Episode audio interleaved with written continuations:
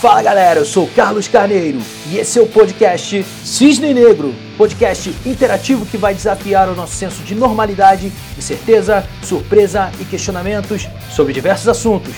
Dessa vez em formato solo com o tema Enxergando a lógica do cisne negro no Snyder Cut. Mas antes, só um lembrete rapidinho. Para interagir, acesse o Cisne Negro no Telegram. O link do canal está na descrição. Bora pro episódio.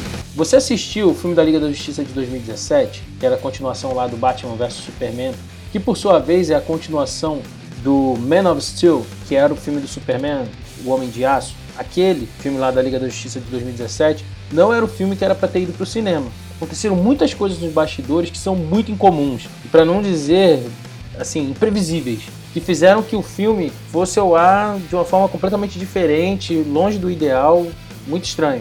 Tanto que hoje ele está sendo relançado num outro formato e de um jeito completamente diferente. E o mais legal de tudo isso é que o Snyder Cut ele se tornou algo completamente inédito na história dos filmes. Não posso nem dizer na história do cinema, porque excede o cinema. Então, história dos filmes. Se liga só nos acontecimentos que envolvem o Snyder Cut e me diga aí se isso não é uma parada muito louca.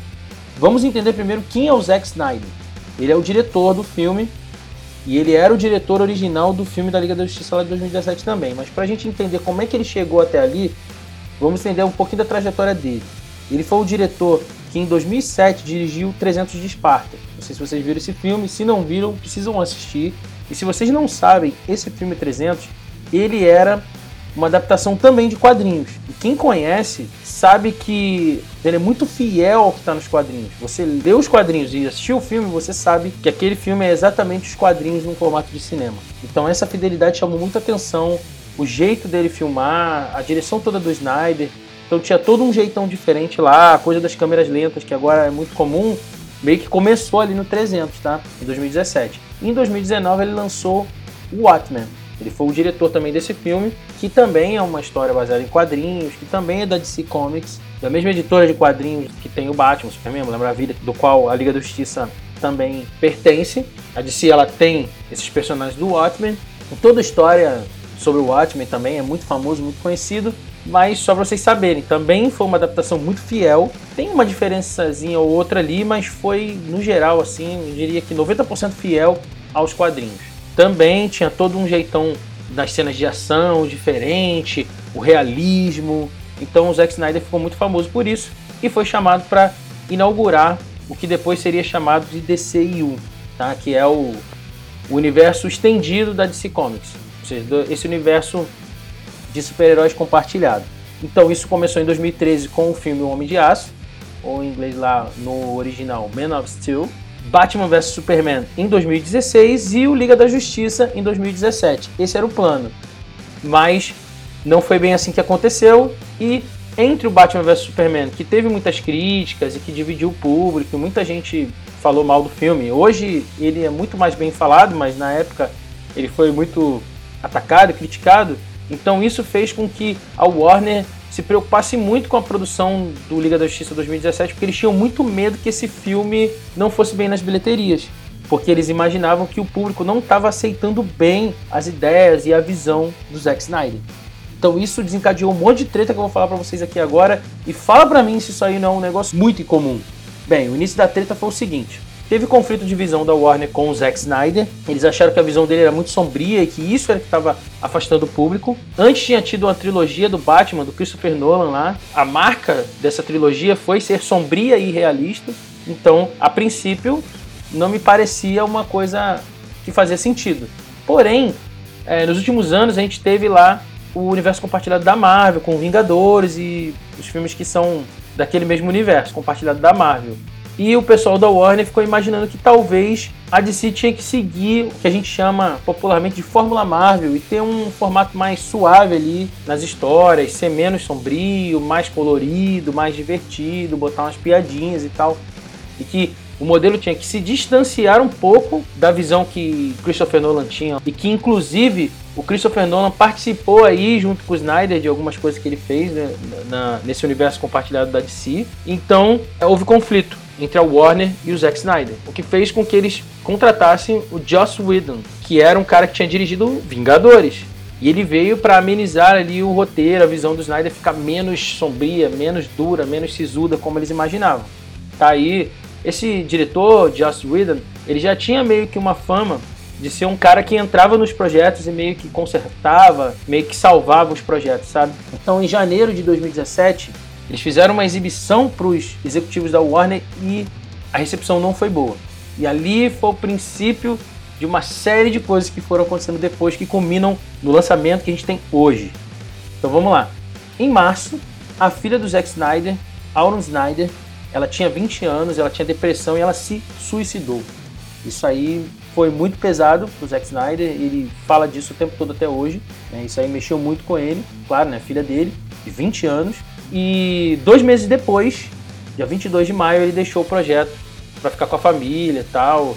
O que deu a entender que ele demorou dois meses para abandonar o projeto, porque após a morte da filha ele meio que usou o trabalho como escape para tentar suportar. Mas como ao mesmo tempo tinha pressão da Warner e um monte de coisa acontecendo que ele não estava conseguindo fazer o filme como ele queria, ele acabou optando por deixar o papel ali de diretor do filme se unir lá com a família para se recuperar aí de tudo que estava acontecendo. Então nisso, o Joss Whedon assumiu de vez e virou o diretor oficial do filme. Ele simplesmente refilmou 70% do filme, cortou um monte de coisa. O Henry Cavill, o ator que interpreta o Superman, estava com bigode porque ele estava gravando o Missão Impossível na época e não podia tirar o bigode porque tinha um contrato lá com a Paramount que que ele não podia tirar o bigode, então eles removeram o bigode digitalmente e isso acarretou em muita crítica porque o efeito gráfico para esconder o bigode ficou muito ruim no corte final do filme. Quando lançou, todo mundo falou mal. Até hoje tem meme na internet aí, se vocês quiserem ver, bota no Google aí Superman bigode, vocês vão achar um monte de coisa. E aí na sequência, o que aconteceu foi que o filme se tornou um baita Frankenstein. E aí o orçamento também estourou. Só para vocês terem uma noção, é prática comum em Hollywood que o filme tem que render o dobro do que ele custou. E para para pensar, o orçamento original era de 300 milhões. Só que com as refilmagens do Joss Whedon, tiveram que acrescentar a isso mais 25 milhões. A campanha de marketing custou mais 150 milhões. Isso deu um total de mais ou menos 500 milhões, porque tem alguns outros custos aí a mais que não entram nessa história. Então, provavelmente passou um pouquinho de 500 milhões e o rendimento do filme foi 657 milhões, ou seja, ele deu lucro, mas deu um lucro muito abaixo do esperado. E seis meses depois veio o lançamento de Vingadores, que fez o triplo disso. E o filme, que saiu em 2017, foi destruído pela crítica, público e a mídia especializada. Não teve quem não batesse nesse filme. E aí encerra meio que um outro capítulo aqui da história. E aí nós vamos agora entender o que se tornou realmente o Snyder Cut. Os fãs rapidamente ficaram inconformados, o pessoal começou a falar na internet bastante sobre essa ideia de que o Zack Snyder foi injustiçado pela Warner, isso instigou muito todos a quererem saber a verdadeira visão do Snyder sobre esse filme. A internet levantou nas redes sociais a hashtag Release the Snyder Cut, pedindo para liberar o corte do Zack Snyder de diretor, e o Zack Snyder começou a soltar fotos de bastidores, informações que confirmavam que realmente tinha alguma coisa ali. Os atores começaram a confirmar também. Primeiro foi a Gal Gadot, que é a atriz que interpreta a Mulher Maravilha, depois o Ray Fisher, que interpreta o Cyborg. Depois, o Jason Momoa, que interpretou Aquaman, disse que assistiu, que era muito bom. E teve mais gente da produção falando também que assistiu e que o filme estava quase pronto. Um deles foi o Brian Hirota, que era supervisor lá de efeitos visuais. E aí, o boato era que o Snyder, na verdade, foi demitido pela Warner. E não que ele abandonou o projeto por causa da morte da filha ou por qualquer outra razão. Embora faz até sentido a gente imaginar que a coisa devia estar pesada demais para ele, né? Só que aí os fãs criaram uma petição online que conseguiu 180 mil assinaturas em dois anos e eles mandaram isso aí pra Warner. A Warner negava a existência do Snyder Cut, falava que não tinha nada disso, que não existia, que isso aí era lenda urbana da internet. Essa era a história oficial até então, toda a mídia acreditava nisso, menos os fãs. Isso transformou a ideia do Snyder Cut em uma espécie de lenda urbana que os fãs acreditavam, mas que os haters sempre zombavam. Então, na realidade, em maio de 2020, foi lançado o HBO Max lá nos Estados Unidos, sem um grande filme para poder puxar a, o pessoal a se inscrever no streaming. E parece que fez sentido usar o marketing espontâneo que já tinha lá do Snyder Cut, dos fãs, hashtag, aquela coisa toda. Então eles pensaram assim: ah, a gente consegue fazer as duas coisas, agradar os fãs e também trazer mais assinaturas para a plataforma. O que fez o que? A partir daí foram trailers e teasers direto aí na internet, em eventos, como por exemplo o DC Fandom, que teve ano passado. E a teoria da conspiração sobre a sabotagem da Warner, porque de lá para cá aconteceram um monte de coisa. Olha só, é golpe em cima de golpe, pessoal.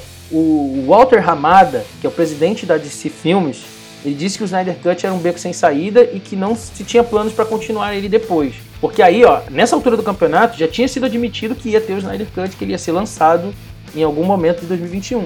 Só que, como todo mundo sabia, o Zack Snyder tinha um plano para três filmes. Então, o Snyder Cut ele tem um gancho para ter uma continuação. E aqui ele já está tentando meio que enterrar o filme. Fala, beleza, a gente se rendeu aos fãs, a gente vai lançar o Snyder Cut, mas ele não vai ter continuação depois, ele é um beco sem saída, o universo estendido da DC está seguindo outro caminho. Só que na sequência, Ray Fisher, que interpreta o Cyborg, ele fez denúncia de racismo, de comportamento abusivo do Joss Whedon durante as filmagens. Então, assim, isso começou a engrossar o caldo de uma maneira muito grande e as críticas em cima da Warner. Então, a Warner anunciou que lançaria seus filmes de 2021 no cinema e no streaming ao mesmo tempo, que lançaria no HBO Max, por causa do isolamento social, enfim, os cinemas estão fechados e podendo abrir os cinemas, lançaria, mas teria que ter público limitado, essa coisa toda, e que ia lançar no streaming ao mesmo tempo. Então, isso também foi uma coisa que a princípio ficou ruim pro Snyder Cut, porque ele agora sim teria que concorrer com os filmes saindo na plataforma de streaming como lançamento, e isso direcionaria o esforço da Warner e também os recursos para poder promover esses filmes e esses lançamentos. Então, o Snyder Cut já começou a ser ofuscado aí. Isso seria também uma confirmação dessa tal teoria da conspiração da Warner contra o Snyder. A Warner também lançou o trailer e a data do filme aí do Godzilla vs Kong próximo do Snyder Cut, meio que competindo, olha só, fazendo uma competição interna, dando melhores canais de divulgação pro filme aí dos monstros. Na semana passada, vazou, para quem estava assistindo Tom e Jerry no HBO Max lá dos Estados Unidos, cerca de duas horas do Snyder Cut. É isso mesmo que você ouviu. O pessoal entrava lá no streaming para assistir o filme do Tom e Jerry e começava a passar o Snyder Cut. Aí começaram a falar na internet, teve gente que até gravou uma parte do filme, enfim, avisaram lá e depois tiraram do ar, mas das quatro horas que o filme tem, duas horas mais ou menos saíram aí e vazaram. Essa semana agora na pré-estreia online que foi marcada para fazer um lançamento ali para o pessoal que era convidado especial, através de um sistema de streaming ao vivo ali de um link da Microsoft, isso também não funcionou. A Warner, o Zack Snyder, a Microsoft, todo mundo pediu desculpa porque, sei lá, na hora não funcionou, não conseguiu transmitir ao vivo por alguma razão técnica, provavelmente. Mas isso aí aumentou aí a teoria da conspiração da galera de que a Warner está sabotando ou alguém lá dentro da empresa está sabotando o Snyder Cut. O Zack Snyder tem defendido a Warner, dizendo que isso é porque o Snyder Cut é algo completamente diferente de tudo que aconteceu no cinema. E foi essa declaração que me fez querer falar sobre esse tema, porque realmente, se é uma coisa que eu posso dizer do Snyder Cut, é que ele é incomum, que ele é fora dos padrões, totalmente fora da curva em todos os aspectos. Isso demonstra que realmente o Snyder Cut é um cisne negro e tudo aconteceu diferente do que qualquer outro filme antes. O tão falado princípio da indução, que a gente combate aqui pela lógica do cisne negro, já falei isso nos vídeos que eu estava explicando a ideia do podcast, ele está presente aqui, né, nas pessoas se surpreendendo porque acham que tudo tem que acontecer como aconteceu antes. A gente tem aí também uma lição de empreendedorismo do Zack Snyder, que gostem ou não, tem muita gente que não gosta dele, né, ele tem muito hater, mas ele batalhou, empreendeu e venceu. E ele lançou o filme com a sua visão e o apoio do público. Esse filme é extremamente autoral, ele é exatamente como o Snyder queria que ele fosse. Ele teve a liberdade finalmente de fazer o filme que ele queria fazer, sem nenhuma pressão, seja comercial ou seja dos executivos da Warner. Lembra dos 500 milhões de custo lá atrás que eu falei? Ele conseguiu convencer a Warner a dar mais 75 milhões para ele, para refilmar algumas partes e realizar a produção do jeito que ele queria. Com mais o custo de marketing, de novo, para esse lançamento de hoje, isso aí deve ter chegado a mais de 200 mil facilmente. E simplesmente se juntar tudo que foi gasto desde o filme de 2017 junto com o Snyder Cut, esse simplesmente deve ter sido o filme mais caro da história. O filme é sobre a Liga da Justiça, tá? Os heróis da história em quadrinhos lá, como já expliquei.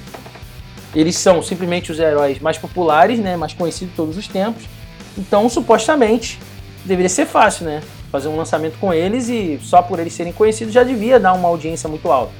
Pois é, não foi o que aconteceu lá no filme de 2017, então a pressão para o lançamento agora é muito grande, ou seja, teoricamente se você falhar lançando a Liga da Justiça, isso vai ter um, um status de fracasso monumental. A princípio o Snyder Cut ia ser uma minissérie, mas aí depois teve problema lá internamente que não pôde, eu acho que alguma razão legal, jurídica lá, que impedia que, ele, que eles fizessem nesse formato. Então o filme vai ter, como eu já falei aqui, 4 horas de duração, mas ele tem uma divisão em capítulos. O filme, como já falei, também vai ser lançado hoje, dia 18 de março, e alguns youtubers e influencers já conseguiram assistir, porque a Warner já liberou para alguns deles para lançar os vídeos divulgando. Já tem crítica na internet sobre o filme, com spoiler e sem spoiler. E o Snyder Cut entrou pra história, galera, simplesmente. No Brasil, a gente não tem ainda HBO Max, que é a plataforma da Warner, que vai ser lançada agora em junho, mas lá nos Estados Unidos já tem, então o Snyder Cut lá nos Estados Unidos foi lançado no HBO Max. Aqui no Brasil, a gente, para assistir, pode acessar por outras plataformas, entre elas Apple TV, Claro, Google Play, Look, Microsoft, PlayStation, Sky, Wallplay e o WatchBR. Então, assim, opções não faltam. Claro que tem aí um valor de aluguel para você pagar, mas nada muito diferente do que seria se você tivesse que ir ao cinema para assistir. Então, se você ficou curioso, se você está afim de assistir, o Snyder Cut a partir de hoje já está disponível nessas plataformas aqui no Brasil, inclusive em versão dublada e legendada. Eu sei que tem gente que prefere legendado, gente que prefere dublado e o pessoal que gosta dublado gosta das vozes clássicas, das animações, então são os mesmos dubladores. Se isso te interessou, assiste o Snyder Cut, depois volta aqui e comenta e me fala o que mais surpreendeu sobre isso. E aí, vocês sabiam sobre essa história do Snyder Cut? Vocês já estavam acompanhando toda essa novela que aconteceu? Vocês conseguiram perceber a lógica do Cisne Negro no Snyder Cut ou não? Conta aí pra mim que eu quero saber. E aí, curtiu? Você pode acessar o Cisne Negro nas principais plataformas de podcast e também em versão vídeo no YouTube e no Instagram. Se quiser participar como convidado, indicar alguém ou participar de nosso canal no Telegram, todos os links estão na descrição. Eu sou Carlos Carneiro e até os próximos episódios.